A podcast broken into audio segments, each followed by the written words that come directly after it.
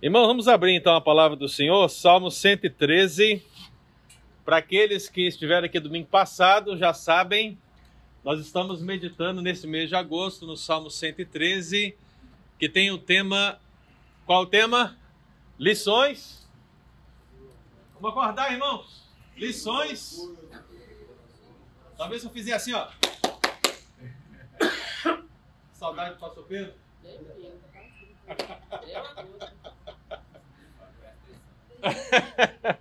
Lições sobre o louvor ao Senhor, meu irmão.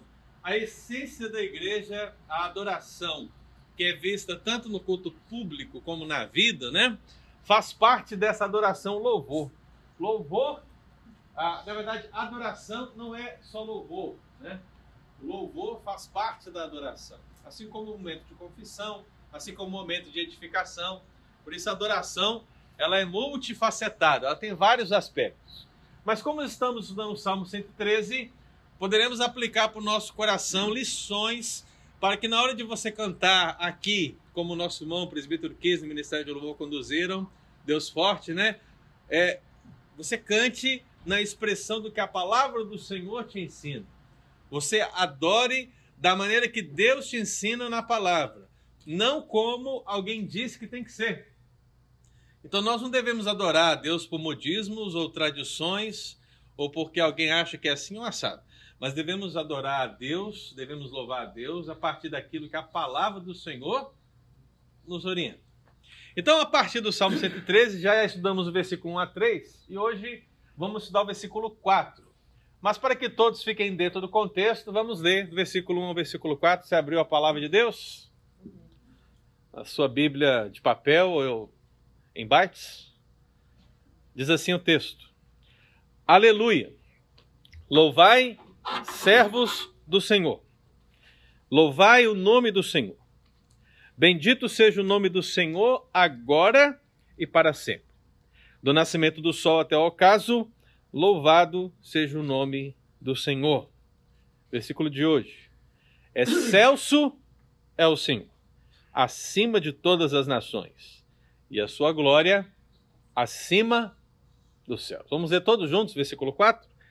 Excelso acima de todas as nações e a sua glória acima dos céus.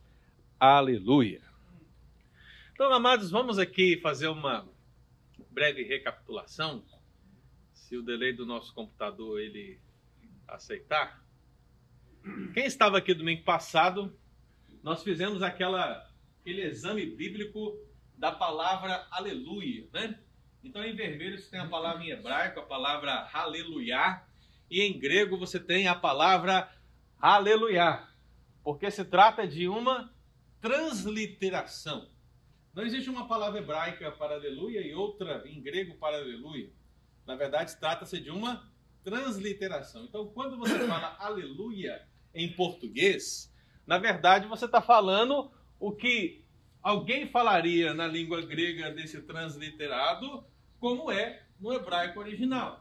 E eu disse isso tudo, meu querido irmão, para fazer algumas aplicações práticas, e uma delas é aquela que você não pode falar aleluias, no plural. Não que você vá para o inferno por causa disso, não que seja um pecado mortal, só não é correto com o entendimento da língua e também com o entendimento da língua bíblica. Afinal de contas, qual é o sentido da palavra aleluia? Louve a Iá. Quem é Iá? Quem? Nossa, pai, tantas respostas, mas todas estavam certas, né? É Yahvé, é Deus, é o Senhor. Amém. Né? Quem começou com essa palavra Iá mesmo na Bíblia? Quem lembra? Domingo passado? Quem falou Moisés? Você falou Moisés? Tudo bem, cara. Agora, se você acertar qual capítulo de Êxodo, você vai ganhar um almoço grátis hoje. Ah, foi depois que eu falei, depois da Mar Vermelho. Ah, eu, eu prometi o almoço para ele. Ah, tá, tá Êxodo capítulo 15, né? Porque quando o Mar Vermelho tem aquela coisa maravilhosa do Mar Vermelho, né? Moisés ele entoa o quê? Um cântico. E nesse cântico ele louva a Iá. Então, a primeira vez que aparece o nome Iavé, reduzido, né? Colocado de uma maneira abreviada dessa maneira. Então, a palavra Aleluia significa Halel Iá, ou louve a Iá. A ideia de Halel é aquela ideia de elogiar, é, bem dizer, falar algo a, a, grandioso acerca de Deus. Isso é muito fácil, né, irmãos? Porque se você conhece Deus e conhece a essência de Deus, louvar a Deus é a coisa mais simples. Então, isso tudo nós vimos no domingo passado, para que nós chegássemos naquela revelação, que é a revelação do Halel egípcio. Eu falei a palavra Halel, a palavra hebraica que é o início de aleluia, porque ela tem a ver com essa ideia de louvor, então se trata de um louvor egípcio. Ora, o que, que é isso?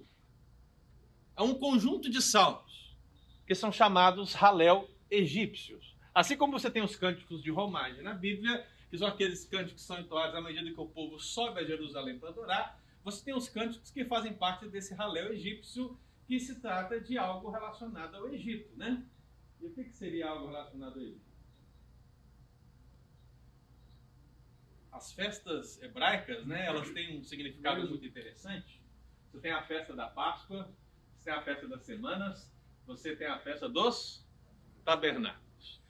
Qual dessas três festas que a gente poderia colocar dentro do contexto Halel egípcio, né? Então você começa a, a, pesquisar e a entender, a saber o que os judeus faziam e aplicavam esses salmos. Eu coloquei aqui o 113 e o 118, e entre parênteses 111 e 112, porque a maioria dos historiadores, sejam eles judeus ou cristãos, eles colocam que esse grupo de salmos eram entoados principalmente na festa da Páscoa.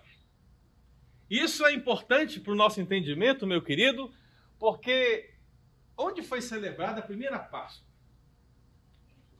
No Egito. Então é chamado Halel egípcio por causa da festa da Páscoa. A primeira festa aconteceu aonde? No Egito. Então, à medida que a história vai se desenvolvendo, os israelitas vão desenvolvendo, principalmente no contexto pós-babilônico, pós-exílio, esses cânticos eles vão ganhando essa proeminência e vão sendo usados nas festas da Páscoa, nos cultos, nas festividades, nas refeições alusivas à Páscoa. Havia até mesmo um programa litúrgico para isso, né? Nosso irmão Daniel, cadê o Daniel? Jaco Daniel. Está ali. Está ali no Jaco Daniel que vai fazer a liturgia domingo que vem, né? Olha que coisa maravilhosa, né? Então ele vai, ele vai organizar um programa litúrgico domingo que vem e, e ele vai colocar ali aquilo que a palavra do Senhor nos ensina para adorar o Senhor e nada é diferente em relação aos israelitas. Afinal de contas, eles tinham uma ordem. Eles cantavam o Salmo 113 e 114 antes da refeição da Páscoa e cantavam o Salmo 115 e 118 após a refeição da Páscoa. Então havia algo antes, havia algo depois da refeição, havia uma ordem. Então, meu irmão, é muito importante que você entenda esse aspecto da ordem no culto. O culto não é feito sem ordem, né? Nada na Bíblia é feito sem ordem. Na verdade, a orientação paulina, quando se diz que tudo tem que ser feito com ordem e com decência, né? É uma aplicação que se revela nos milênios de história da revelação do Senhor. Sempre houve ordem. Então, deixar o culto nas mãos do Espírito Santo não é deixar o culto desordenado. É ordenar o culto sobre a bênção do Espírito Santo. Né? Então, as pessoas, infelizmente, às vezes pensam que o ordenamento do culto é algo humano, quando na verdade é Deus trabalhando no homem a fim de que ele adore o Senhor como ele ensinou. Então, guarde isso no seu coração, irmão. Tudo na Bíblia tem uma ordem. Então nós falamos dessa questão da Páscoa e colocamos a primeira lição sobre o louvor ao Senhor. Eu até disse lá algo interessante, né? Porque para fazer uma ponte, eu não vou ter aqui porque é só um resumo mesmo. Mas os irmãos lembram que na Páscoa que o Senhor celebrou junto com os seus discípulos, eles eles estavam reunidos, eles fizeram a refeição da Páscoa e antes de sair o Monte das Oliveiras, o que, que diz o texto bíblico? Eles cantaram um um hino, né? A expressão ali é cantaram o termo grego é um termo para hino ou para música religiosa, então não está no singular. A ideia é que foi mais de uma, mas a ideia é que naquele tempo, pós-refeição da Páscoa, houve algo que foi cantado, seja uma, duas ou três músicas, não importa, mas algo que foi cantado, uma música religiosa, e talvez a grande revelação que nós podemos ter nessa realidade é que talvez o Senhor tenha cantado justamente um dos cânticos do grande Halel. Afinal de contas, era costume judaico cantar esses álbuns antes e depois da refeição da Páscoa. Então é algo muito interessante. E aí nós viemos, começamos a estudar o Salmo 103, versículo 1 ao 3, e a primeira lição foi: louve ao Senhor. Vamos juntos? Louve ao Senhor em toda em toda situação. Os primeiros versículos desse salmo, irmãos, eles estabeleceram para nós a questão da primazia desse louvor em virtude das repetições, das palavras repetidas em pouca extensão de texto, para dar a ideia de importância, dar a ideia de primazia. No contexto bíblico, repetir, repetir e repetir de novo significa que é muito importante. Então, essa ideia de repetir palavras relacionadas ao louvor ao Senhor dá a ideia dessa primazia. Ou seja, é algo que tem que ser primaz, imperativo, é impostergável, inadiável. Precisa ser algo a acontecer independentemente de qualquer situação.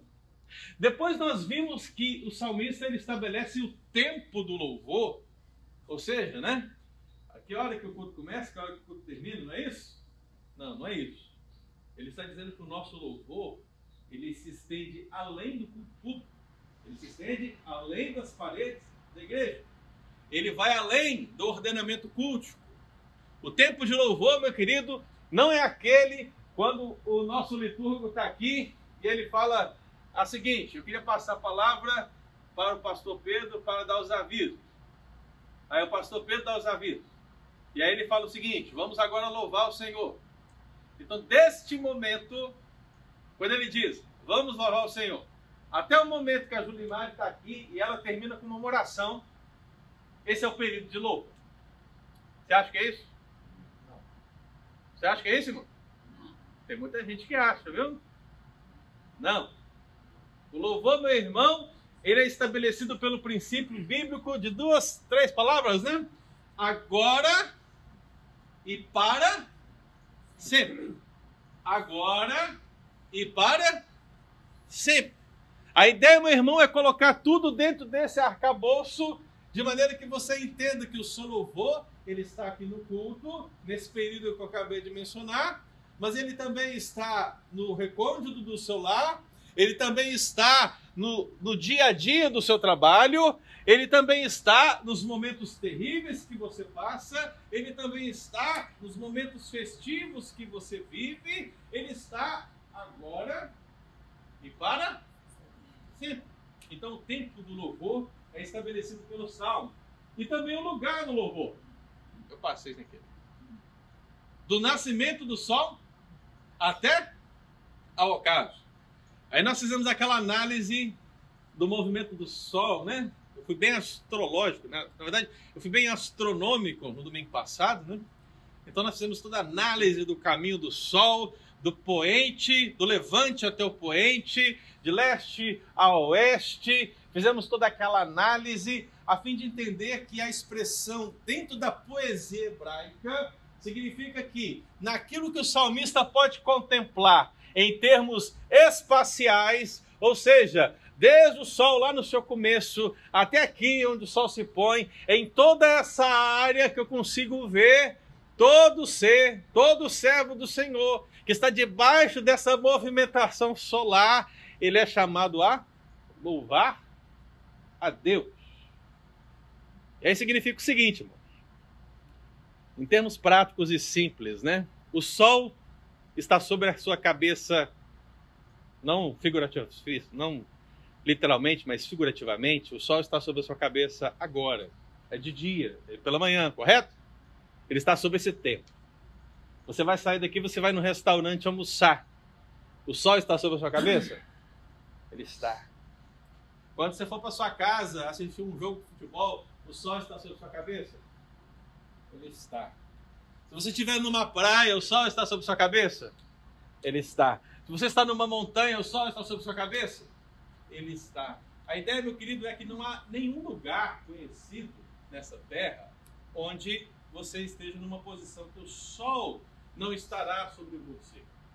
Então, nesse sentido, todo lugar é lugar de louvor. Não existe um lugar escondido, né, um lugar especial. Aqui não é lugar de louvor. Todo lugar é lugar de louvor.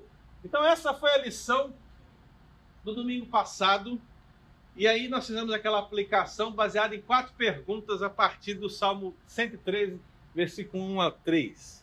Então você que está esperto, ligado, acordado, pronto para responder, a pergunta do salmista é: quem deve adorar? E qual é a resposta do salmo? Quem deve adorar? Quem deve adorar? Olha para a Bíblia, olha para a Bíblia, a resposta está aí. Quem deve adorar? A resposta é todos, mas não é todos, né? Qual é a resposta do salmo? Quem deve adorar? Vós servos do Senhor. Quem são servos do Senhor? Só os levitas? Não. São os levitas também. Mas isso inclui todos de Israel. Afinal de contas, os levitas eles conduzem o trabalho. Mas quem é que está oferecendo o sacrifício? Todo o povo é chamado à adoração. Todo o povo é chamado ao louvor. Então, meu querido, quem deve adorar? Todos. Então não existe ninguém na igreja que diga assim: ah, eu não quero louvar, eu não quero adorar. É, você não quer puxar também. Não quer também. Certo. Que tem uma relação, que tem um pacto, que tem uma intimidade, né? que tem um compromisso, que tem um amor. Então, meu querido, você pode colocar isso de diversas perspectivas, mas a verdade é você precisa ser servo porque você é chamado a louvar. Segunda pergunta: a quem adorar? Segundo o Salmo, olha para o Salmo e responde a partir do Salmo. Quem? Não é a resposta. Não é a resposta. O Salmo. O nome do Senhor. O nome. Adorar o nome significa adorar a pessoa. O nome e a pessoa tem uma relação poética que é vista em várias, várias vezes na palavra de Deus. A ideia de pertencimento. Né? Você vê, por exemplo, que em alguns momentos Deus ele muda o nome das pessoas. Às vezes ele dá destaque. Né? Ó, eu te chamei pelo seu nome. Nome, meu irmão, é algo muito importante na perspectiva profética e poética da Bíblia. E nesse sentido, em relação a Deus, louvar o nome significa louvar a pessoa. E o nome que está aí é o nome Ia. Ia. E também Iavé. São dois nomes, né? Por isso que na sua Bíblia aparece geralmente com o Senhor escrito com umas letras grandezinhas assim, né? É para te ajudar a entender que ali está a expressão Iavé. E foi uma grande revelação aqui do domingo passado, né? Porque domingo passado o pessoal entendeu que aquele cântico, na verdade, não são palavras vazias, soltas ao vento, né? Mas quando você fala assim, iê, iê, e você não está falando línguas. Na verdade, você está falando língua, né? Você está falando o quê? Um hebraico, né? Está falando um hebraico transliterado, um negócio diferenciado. Mas o coro dessa canção é um coro que faz referência ao nome de Deus, ao nome do Senhor, ao nome Iavé. Então, quando você fala, iê, iê, eu, ah, inclusive, vai cantar essa música hoje propositadamente, né, Você vai ter a oportunidade de lembrar desse, desse salmo, né? E outros nomes de Deus, né, irmão? Nome El, nome El Leon. Você viu aqui? Foi cantado? Deus forte aqui, essa música do Cleber Lucas, na época que ele era crente. então, essa música é boa. Então, vários nomes de Deus foram colocados ali, expressões em hebraico, que tem uma designação em cada contexto da história. Terceira pergunta: quando adorar? O que, que o Salmo fala? Agora Para e para sempre. E a última pergunta foi: onde adorar? Você vê que. Você vê que. Oi? Oi? Do início ao fim. Ontem eu estava assistindo aquela série The Chosen, né? Já assistiram? The Chosen? Prime Video? Interessante. interessante. É, passa, passa. É, não tem como ser perfeito, né, meu cara? Não tem como dar. Mas é interessante algumas coisas naquela série. Né? E uma das. Eu parei agora no episódio da mulher samaritana, né? E aí foi interessante por quê? Porque a grande pergunta foi qual? Aquela disputa ali de samaritanos e judeus. Onde devemos adorar, né? Em Jerusalém ou Samaria? E a resposta de Cristo foi a resposta do salmista. O que, que ele diz? Do nascimento do sol até o ocaso. Olha, nesse contexto do salmo seria importantíssimo, inclusive todos os cantos de romagem colocam isso, né? Subamos a Jerusalém. Vamos subir a Sião. Por que Sião? Por que Jerusalém? Os montes de Sião. Por quê? Porque lá que está o templo. Então, nesses salmos, a referência ao templo, ao lugar, ela é muito específica. Agora, neste Salmo 113, você vê que a especificação do louvor não é um lugar exclusivo em Israel, mas é o mundo. Porque, afinal de contas, o sol, ele brilha sobre todo mundo. Seja você terraplanista ou não, né? o sol brilha em todo o mundo. Então, essas foram as perguntas que nós respondemos aqui no nosso estudo do domingo passado. E para que a gente possa começar então a lição de hoje, é fundamental que a gente entenda isso aqui. Então você entendeu comigo 1 a 3, e agora o salmo se divide basicamente em 4 a 6 e 7 a 9.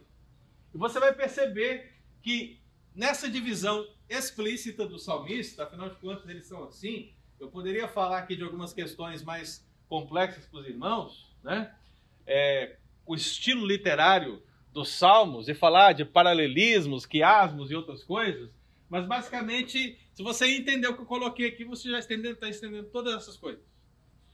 A ideia, meu querido, é que o salmista ele coloca temas, ele louva a Deus com temas e coloca esses temas alinhados de uma maneira organizada, perfeita para a sua adoração. Então você vai perceber que no versículo 4 a 6, ele vai descrever o Senhor no céu. O Senhor está no céu. E do versículo 7 a 9, o Senhor está na terra. Ele vai fazer essas duas avaliações. Ele vai colocar o seu louvor nessas duas esferas. Podemos ver também dessa perspectiva a coluna do meio, né? A coluna que não é minha, essa aí é a coluna de Spurgeon.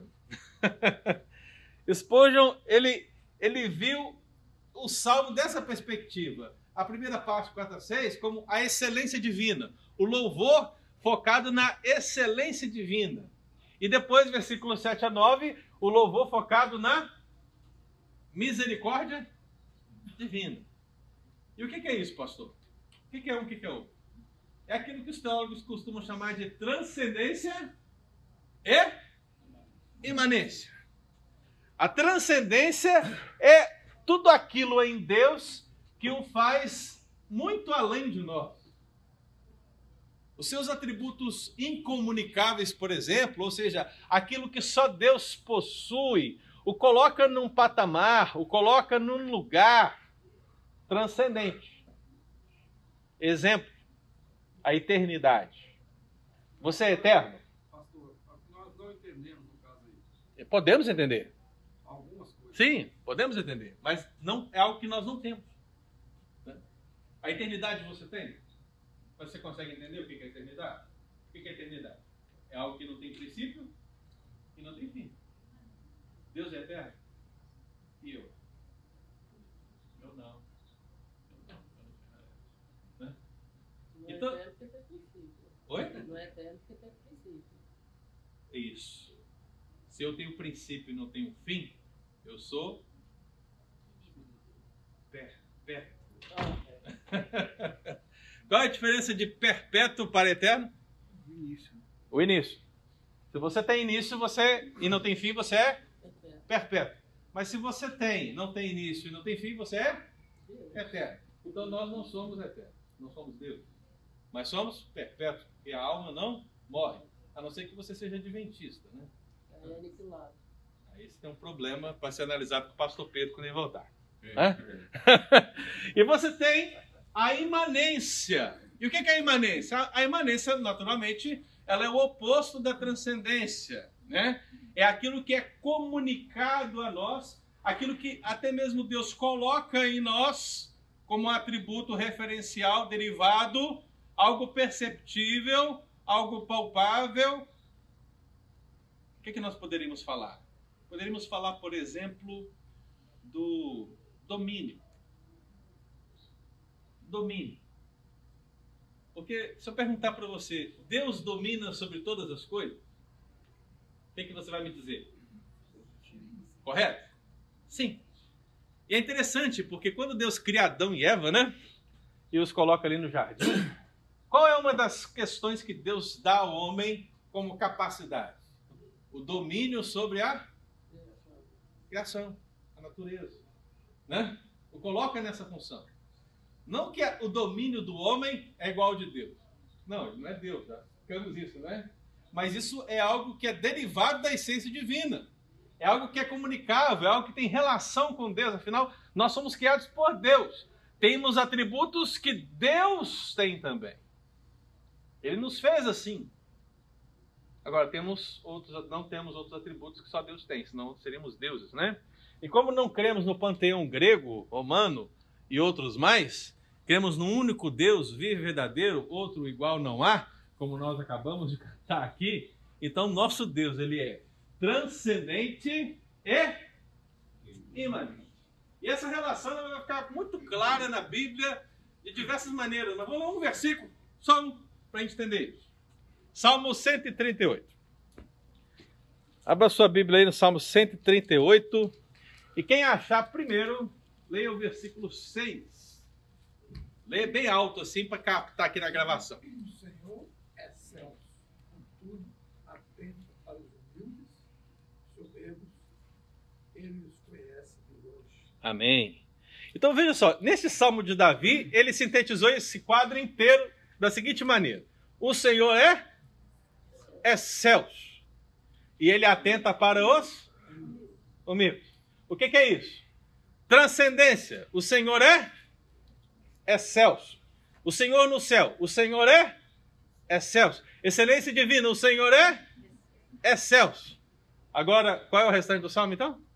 Ele atenta para os o Senhor na terra. Ele atenta para os humildes.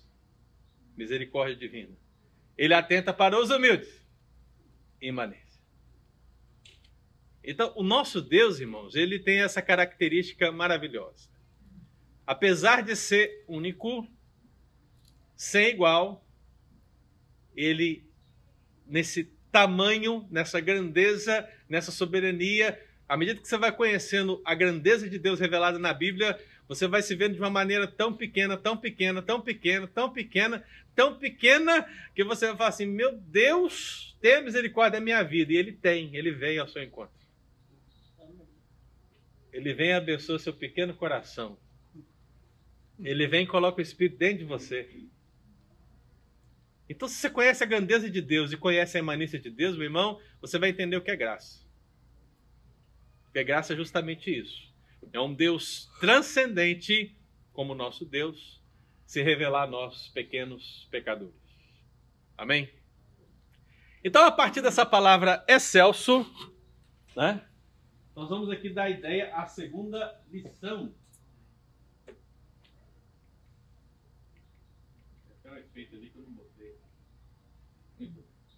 Segunda lição. Então, a primeira lição é louve ao Senhor em toda a situação. Segunda lição, vamos juntos? Louve ao Senhor. Louve ao Senhor pelo que Ele é. E o que Ele é? O texto diz que Ele é excelso. Esse não é outro nome de Deus, irmão. Qual é o nome de Deus? Excelso. Nome horrível. É piadinha, pastor, né? Terrível. O nome de Deus não é Celso, mas ele é chamado Excelso. E a outra expressão que está em paralelismo com essa é a expressão acima de todas as nações. Então pega a ideia de excelso e acima. O que, que é isso, pastor? Louve o elevado Senhor. O nosso Deus, ele se encontra no nosso nível em termos de imanência, mas em termos de poder, de essência, de natureza, em termos do que ele é, Deus é elevado e é elevado demais. Você consegue entender isso? Que Deus é elevado? A expressão excelso que aparece aí é a expressão traduzida para elevado em outros contextos e somada essa ideia de acima de todas as nações, fica uma ideia interessante, porque quando Deus se coloca acima das nações, ele não está se colocando apenas como um Deus soberano sobre todos os povos da terra, ainda que isso seja verdade. Mas essa expressão é utilizada muitas vezes para designar os deuses dessas nações. Porque as nações têm deuses, deuses pagãos, deuses falsos. E meu querido, a leitura bíblica, quando enaltece o grau elevado de Deus, o coloca acima de quaisquer outras divindades criadas por homem. Então a ideia de trabalhar um elevado Senhor é de reconhecer que ele é o que está alto, mais alto e além. Não há ninguém que esteja no nível desse Deus. E ele se coloca dessa maneira, de diversas maneiras, em sua palavra. É justamente essa, essa expressão que aparece lá em Isaías capítulo 6, versículo 1, né? Quando Isaías tem aquela visão. Eu vi o Senhor assentado num alto e sublime trono. A ideia é que o trono de Deus, meu querido irmão, ele está em um nível muito alto. Não é um trono qualquer. E se você gosta de ver filmes aí históricos com reis, rainhas e outras coisas mais, o Senhor dos Anéis da vida, você vai perceber que o trono é um lugar de destaque, correto? Onde fica o trono? Fica lá no canto da sala? Fica lá? Não, o trono fica onde? No centro. Geralmente ele fica mais alto. Geralmente ele tem o quê? Os melhores ornamentos. É ouro, é pedra preciosa e, e ossos, né? Dependendo do contexto. Mas a ideia é: o trono é um negócio, meu querido, tem que ser elevado. E meu irmão, não há trono nessa terra que possa se equiparar ao trono de Deus. Ele é elevado, Senhor. Então eu quero que você leia Salmo 95, 3. Eu queria que uma irmã, uma voz feminina, lesse para mim o Salmo 95, 3, para entender isso que eu acabei de dizer.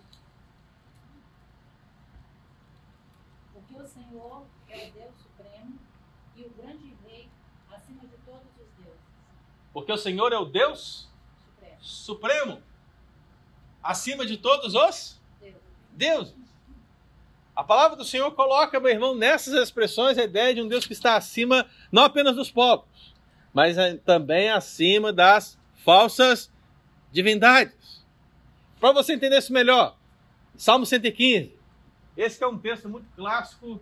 Geralmente você gosta de apresentar esse texto para pessoas que são católicas romanas, né? Para falar de idolatria.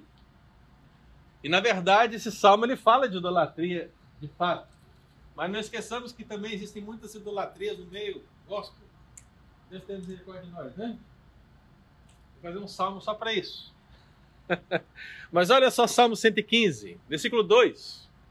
Por que diriam as nações? Perceba, as nações estão aqui representadas nesse contexto de idolatria e paganismo, como aparece a expressão lá no salmista. Qual a ideia? Onde está o Deus deles? As nações estão perguntando para você: onde está o seu Deus? Onde está o seu Deus, meu querido? Qual é a resposta que você dá? Ele está aqui no panteão? Ele está aqui no templo Apolo? Ele está aqui nessa estatueta de Baal? Ele está aqui nesse templo Dagon? Onde está o seu Deus? E qual é a resposta? No céu está o nosso Deus, e tudo faz como lhe agrada. E aí vem o apontamento para as nações, né? Prata e ouro são os ídolos deles obras das mãos de homens. Tem boca e não falam, tem olhos e não veem, tem ouvidos e não ouvem, tem nariz e não cheiram, suas mãos não apalpam, seus pés não andam, som nenhum lhe sai da garganta. Tornem-se semelhantes a eles os que fazem e quanto neles confiam. Então, meu querido Deus, ele está acima de toda essa realidade pagã. Ele está no alto. Ele está no céu. E aí eu quero que você entenda um negócio. Céu. O que é céu, né? A Bíblia basicamente nos apresenta três tipos de céu. Se você resolver pesquisar um pouco mais na literatura rabínica, talvez você encontre sete. Mas é uma forçação de barra que não compensa. Tenha na sua, na sua mente a ideia de três tipos de céu. Primeiro céu, aquele abaixo das nuvens. É onde você vê o avião voando, né? Um monomotor, tá? Porque se você falar comigo, ah, mas o, o B2 voa acima. Tá. O motorzinho lá capenga, né? Abaixo das nuvens. É onde os pássaros voam. Ok? Você está vendo as nuvens passando. Sabe? É ali. Esse é o primeiro céu. O segundo céu é aquele que está acima das nuvens. É onde está o sol. É onde está a lua. É onde se contempla as estrelas. Segundo, céu. E você tem o terceiro céu. Você lembra que o apóstolo Paulo falou que ele conhece um homem, um indivíduo, que esteve no terceiro céu? Você lembra disso? terceiro céu ele está além do primeiro, naturalmente. Está além do. Ele está acima. Certamente esse terceiro céu, irmãos, é esse lugar onde as pessoas que morreram em Cristo estão aguardando o dia da ressurreição. Nosso irmão presbítero Kisner, teologicamente, afirmou corretamente que se chama estado intermediário, né? Eu sei que eu não gosto muito de falar essa palavra, quando eu falo estado intermediário da alma, alguém já vem e levanta e fala assim: o senhor está falando que é purgatório? É a pergunta que vem assim na cabeça de alguém direto, assim, ó, pá! e é, ainda que o purgatório seja um estado intermediário, ele não é o estado intermediário da alma. E estado intermediário é algo bíblico, né? E eu não vou entrar muito nesse detalhe aqui, depois a gente podemos conversar sobre isso, mas basicamente entenda o seguinte: vai entender isso. O que é o estado intermediário? É onde a sua alma está com Deus, já que você é crente, né? Porque se há o estado intermediário para o crente, tem que ter o estado intermediário para o descrente também, né? Então, para o seu caso, que é crente, então, se você morre agora, a sua alma vai estar com quem? Com Deus. A não ser que você seja adventista. Aí você cria outra coisa. Mas se você é presbiteriano, protestante e bíblico, né? Você acredita que sua alma vai estar com Deus, você já vai estar gozando de Deus nesse terceiro céu ali, mas não de maneira plena. Por que, que não de maneira plena? Onde está o seu corpo? Onde está o seu corpo, querido? Está na terra, está no caixão, está lá enterrado. Você não está pleno, porque o pleno você é o corpo e a alma. Só para você entender e facilitar seu entendimento, ok, meu querido? E segundo aspecto, o julgamento já aconteceu? Não. Não. O trono branco, não. O geral, não. Então você está gozando de Deus, mas não está gozando plenamente. O mesmo princípio se aplica ao inferno. Está sofrendo, mas não está sofrendo tudo que pode sofrer.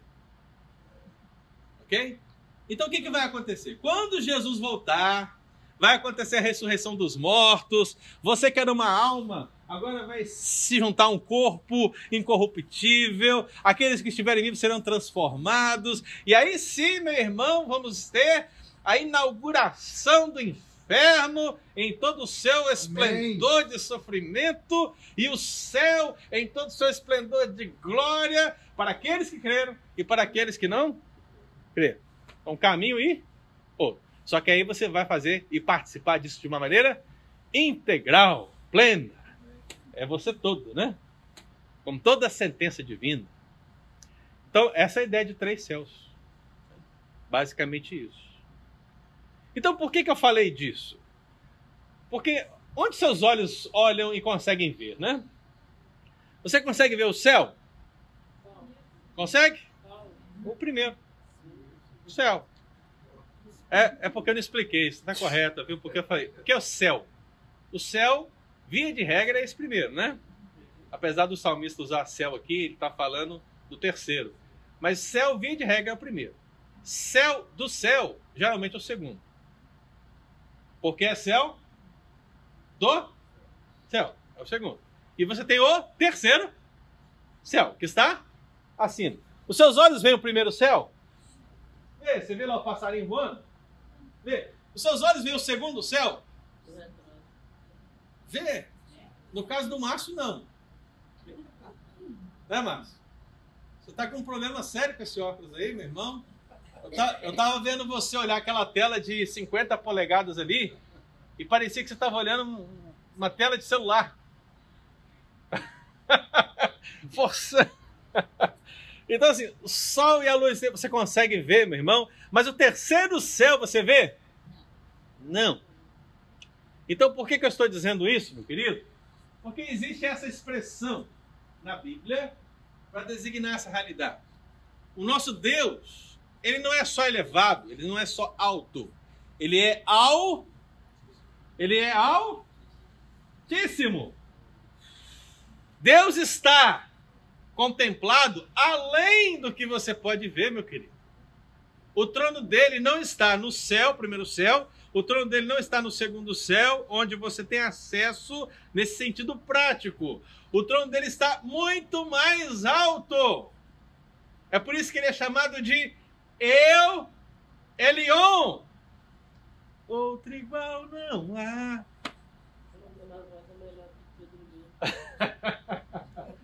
Você, você costuma cantar, né? Eu, Leon, outro igual não há. Por que outro igual não há? O que, ele quis explicar? Significa, eu, Leon significa porque outro igual não há? Não. Eu, Leon significa Deus Altíssimo. Aí quando você entende Deus Altíssimo, a pergunta é: tem outro igual? Tem outro tão alto como ele? Aí ele canta: outro igual? Não há. Entendeu, irmão? Então, um Deus tão alto, tão altíssimo, tão elevado, é um Deus que tem que ser adorado. É um Deus que tem que ser louvado. Por isso que eu coloquei ali essa frase de Peter Weller, né? Se eu tivesse mil línguas, louvaria a Deus com todas. Porque não há ninguém, irmãos, como o nosso Deus. Amém? Você vai louvar esse Senhor agora com mais intensidade? Pensando nessa intensidade. Louve ao Senhor pelo que Ele é. Segundo, louve o majestoso Senhor. O majestoso, porque as palavras que o salmista escolhe são as palavras, na verdade, a palavra glória. E ele coloca acima dos céus. Veja, né? Coloca céus no plural, por quê? Qual é a ideia mesmo? Quantos céus que você tem aí na sua perspectiva? São três, mas na sua perspectiva são quantos? Dois. Ele está acima. Né? Então veja que a sua glória está acima do céu. E aqui algumas palavras, tem um jogo de palavras aqui, né? A palavra cabode, né? O pessoal lá no Nordeste acho que fala muito isso, tem cabode, né? Quase corrido, né? Mas assim, a palavra cabode, né?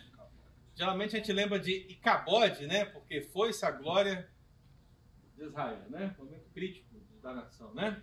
Mas o contrário é Cabode, ou seja, a glória, o brilho, o esplendor, né? Isso é muito importante, meu. Quando você fala de Shekinah, falando de glória, acho que está um pouco errado isso aí, né? Porque a palavra para glória é kabod. Na verdade, se você pesquisar Shekinah, você nem acha na Bíblia. Mas deve ter algum lugar, eu, talvez eu não encontrei ainda. Né? Mas a palavra glória é kabod. Então, kabod é brilho, kabod é esplendor, kabod é glória. E kabod, meu irmão, é a majestade. Então, quando o salmista ele escolhe essa palavra kabod para falar do Senhor, ele está falando de um Senhor majestoso, um Senhor que deve ser louvado por esse brilho, por esse esplendor. E aí, Salomão diz o quê? Abre o primeiro livro de Reis 8, 27. Diga, meu querido Betreux. Você sabe sim de onde surgiu a Shekinah? Sim, sim. É uma música do Fernandinho. Sabe, tinha que ser. Mas tinha que ser mesmo. Eu tô chutando, viu? Mas assim, pelo menos do conhecimento mais para cá, né? Da- do- do-. Dos anos 2000 para cá, é de lá. Porque tem uma música que fala, derrama a tua Shekinah sobre nós. Derrama a sua Shekinah sobre nós. A música é até verdadeira. Conseguiremos. Porque se Shekinah é glória, e se ele derramasse mesmo, nós não realmente não ficaríamos de pé. Como diz a canção, né? Não conseguiríamos ficar de pé. Né? Morreríamos, né? É isso aí. Então acho que é de lá que veio essa ideia. Então, primeiro livro de Reis 8, 27. Quem achou pode ler para mim, por favor? Mas a fato Deus terra, eis que o céu e até os céus não conter, quanto menos essa casa que eu edifiquei. Ah, eis que o céu e até o céu dos não te podem conter. Aí você olha para o céu. Você consegue ter acesso ao céu? Você consegue ver? Você consegue ter acesso ao céu dos céus? Consegue, querido. Você vê o sol? Você vê a lua? Você vê as estrelas? Agora a questão é: quando você contempla isso, é grandioso? É. Por que, que você acha que um índio na Amazônia, no seu desenvolvimento cultural normal, aquilo que Calvino chamava de senso divinitatis, que está em todos nós, esse senso da divindade, ou seja, a ideia quase que inerente a nós de que existe um Deus, está presente. O problema é que o índio que está na Amazônia e não tem acesso à revelação bíblica diretamente, ele olha para um lado, ele olha para o outro, ele olha para cima, ele olha para baixo, e ele encontra Deus naquilo que ele não consegue explicar. Então, quando ele vê uma bola lá em cima, brilhante, né? E que move-se sobre a cabeça, o que, que ele pensa? É Deus. Quando ele vê a lua, ele diz o quê? É Deus. Entendeu? Quando ele vê o vento, né, soprando sobre a mata, alguma coisa, o que, que ele diz? É Deus. Aquilo que não é compreensível, então, na sua, no seu desenvolvimento cultural, ele chama de Deus. Aquilo que está acima dele. Então, por que, que eu estou dizendo isso? Porque quando nós olhamos o céu, contemplamos, portanto, a revelação natural de Deus, a gente percebe como a revelação natural de Deus ela é complexa, ela é grandiosa, ela realmente fala que existe um Deus. Você olha o movimento dos astros no céu, você vê tudo isso, você reconhece que existe um Deus que criou todas essas coisas. Isso não foi criado, meu irmão, toda essa organização, toda essa perfeição não veio de um simples bum. Isso precisa ter vindo de alguém. Quem é maçom vai dizer, né? Grande arquiteto do universo. Né? Quem, quem crê no design inteligente, né? Vai dizer que esse Deus que criou todas essas coisas. Mas a questão é, meu querido, que a revelação natural que demonstra claramente que é um Deus, nessa grandiosidade dela, nada é diante do Deus que tem. Você não conhece toda a extensão do céu e nem toda a extensão do céu dos céus, mas Deus está acima. Por isso que ele é majestoso. Então, quando a Bíblia fala que eis que os céus e o céu dos céus não te podem conter, é, muito menos a casa que Salomão edificou, não é verdade? Aí você vai me perguntar, mas pastor, por que, que Deus mandou Salomão construir uma casa se a casa não pode conter Deus? Porque, meu irmão, nós estamos falando de duas coisas aqui: transcendência e imanência. Quando você entende isso, esse Deus transcendente tão alto, tão glorioso, majestoso, tão esplendoroso, ele manda construir uma casa para que possa relacionar com o seu povo. Você vai assim, é graça mesmo. é misericórdia, irmão.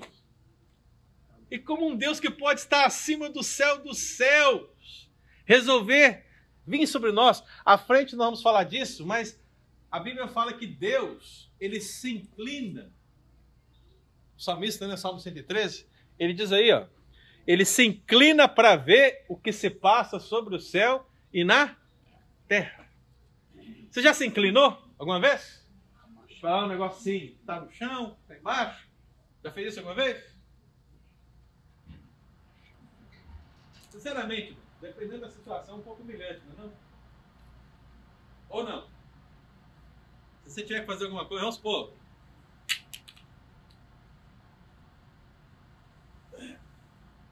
Baixar aqui, eu tô falando com os irmãos. Um pouco humilhante, assim, é chato, né? A gente não quer aparecer, a gente quer aparecer perfeitinho, bonitinho, né? Legal. Nada errado pode acontecer. Então, quando acontece uma situação dessa, nossa, aí seu filho está aqui correndo, ele cai, aí você vem aqui, busca ele, o pastor está ali pregando. Nossa, né? Agora pensa o seguinte: esse Deus grandioso, ele se inclina para. Então, quando a Bíblia fala que Jesus ele se humilhou, assumindo a forma de homem. Você entende agora? Você entende o grau dessa imanência? Deus, meu irmão, em Jesus, então se torna homem, se humilha, portanto, assumindo a forma de servo, para mostrar a revelação máxima da sua imanência, a sua misericórdia, seu amor, a sua graça. Então, esse majestoso Senhor tem que ser louvado. Então, três versículos para nós fecharmos aqui. O que fazemos então com essa glória, com esse esplendor, com essa majestade de Deus? Salmo 104, versículo 1. Abra a palavra de Deus, meu irmão. Rapidinho, porque o tempo está acabando, hein? Salmo 104, versículo 1. Quem achar, leia para mim. Diga ali.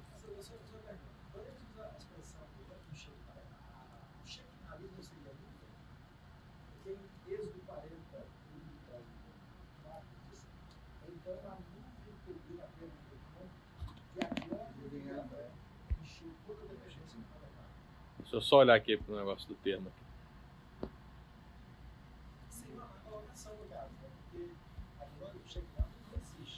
Não, mas nuvem não é essa palavra também, não. É, nuvem anã. Isso aqui não só está tá na, Talmud e, no, e no, na Cabala. Parece a palavra Shekinah. Eu, é anã. O homem está poderoso, hein? Eu vou te mandar aqui depois a lista das palavras, porque agora vai ser difícil achar. Mas eu tenho a lista aqui das palavras todas que teriam a ver alguma coisa com glória e não é nem brilho, nem esplendor, nem nuvem, nem arca, nem, nem nada. Eu te mando. Salmo 104, 1. Quem leu? Quem achou? Bendiz a minha alma, Senhor. Senhor, Deus meu, como tu és magnificente, sobre o vestido de glória e majestade. Veja só, sobre o vestido de glória e majestade, magnificente. O que é que nós fazemos com o majestoso Senhor? Nós bendizemos. Segundo texto, Salmo 145, 5. Meditarei no glorioso esplendor da tua. Então você bendiz, mas você também medita, você pondera, você entende. Salmo 96, 3. Que propositadamente o Kisney vai cantar hoje também. Hoje o Kisney está na unção, irmãos, porque ele escolheu cânticos que tinham a ver com a IBD e ele vai pregar. Então ele está assim, ele está na unção. Esse é benção. Salmo 96, 3. Anunciar entre as nações a sua glória. E entre todos os povos as suas maravilhas. Então perceba, irmão. Louve ao Senhor pelo que Ele é.